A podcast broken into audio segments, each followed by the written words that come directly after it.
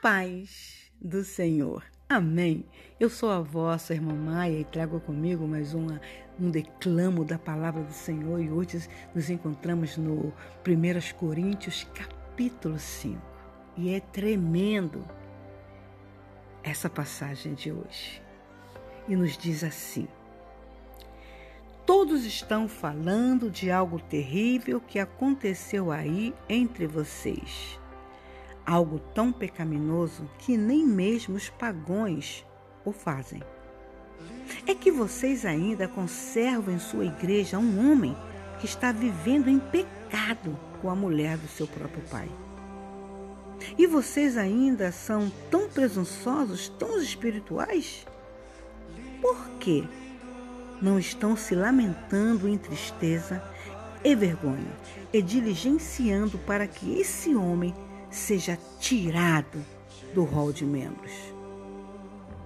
Embora eu não esteja aí com vocês, tenho pensado muito a este respeito e, em nome do Senhor Jesus Cristo, já decidi o que fazer, como se aí estivesse. Vocês devem convocar uma reunião da igreja e o poder do Senhor Jesus estará com vocês quando se reunirem e eu também estarei aí em espírito. E expulsem esse homem da comunhão da igreja, entregando-o nas mãos de Satanás, para castigá-lo na esperança de que a sua alma será salva quando nosso Senhor Jesus Cristo voltar. Que coisa terrível é vocês estarem gabando-se da sua própria pureza, enquanto deixam continuar esse estado de coisas. Vocês não compreendem que, se permitirem que uma única pessoa continue pecando, logo todos estarão contaminados? Extirpem esse câncer maligno, esse mau indivíduo do meio de vocês, a fim de que possam permanecer puros. Cristo, o Cordeiro de Deus, foi imolado por nós. Portanto, Celebremos a festa com esse cordeiro e cresçamos fortes na vida cristã, deixando para trás completamente a antiga vida cancerosa com todos os seus ódios e maldades. E em seu lugar, festejemos com o pão puro da honra, da sinceridade e da verdade. Quando lhes escrevi antes, eu disse que não se misturasse com gente ruim. Porém, quando eu disse isso, não estava falando de descrentes que vivem pecados sexuais, ou são trapaceiros gananciosos, ou ladrões, ou adoradores de ídolos. Porque vocês não podem viver neste mundo isolado de gente desse tipo. O que eu queria dizer era que vocês não devem fazer companhia a ninguém que se diz irmão em Cristo, porém cai em pecados sexuais.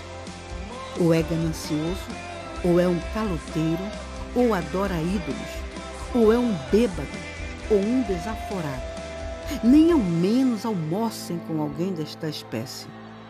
Não é de nossa responsabilidade julgar os de fora, mas não há dúvida de que é a nossa obrigação julgar e tratar com rigor aqueles que são membros da igreja e estão pecando nessas coisas.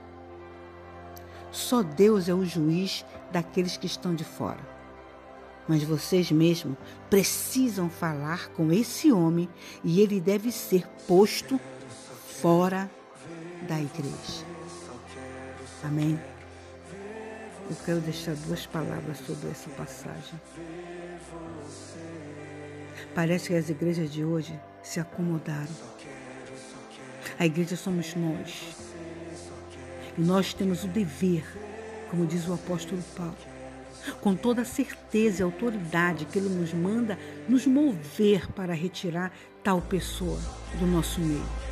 E é por isso que agora nós vemos os mesmos pecados girando de igrejas em igrejas, porque um tipo de pessoa dessa não foi tirada. E continua ainda no nosso meio nesse século.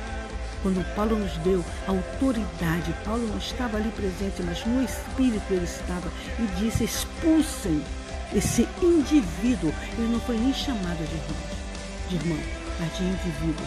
do nosso meio, para que toda a congregação não venha contaminar. Amém.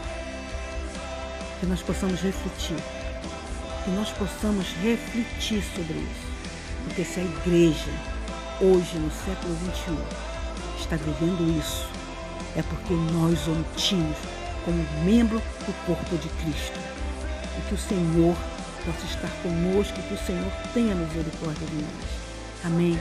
E fiquemos todos na paz do Senhor. Amém.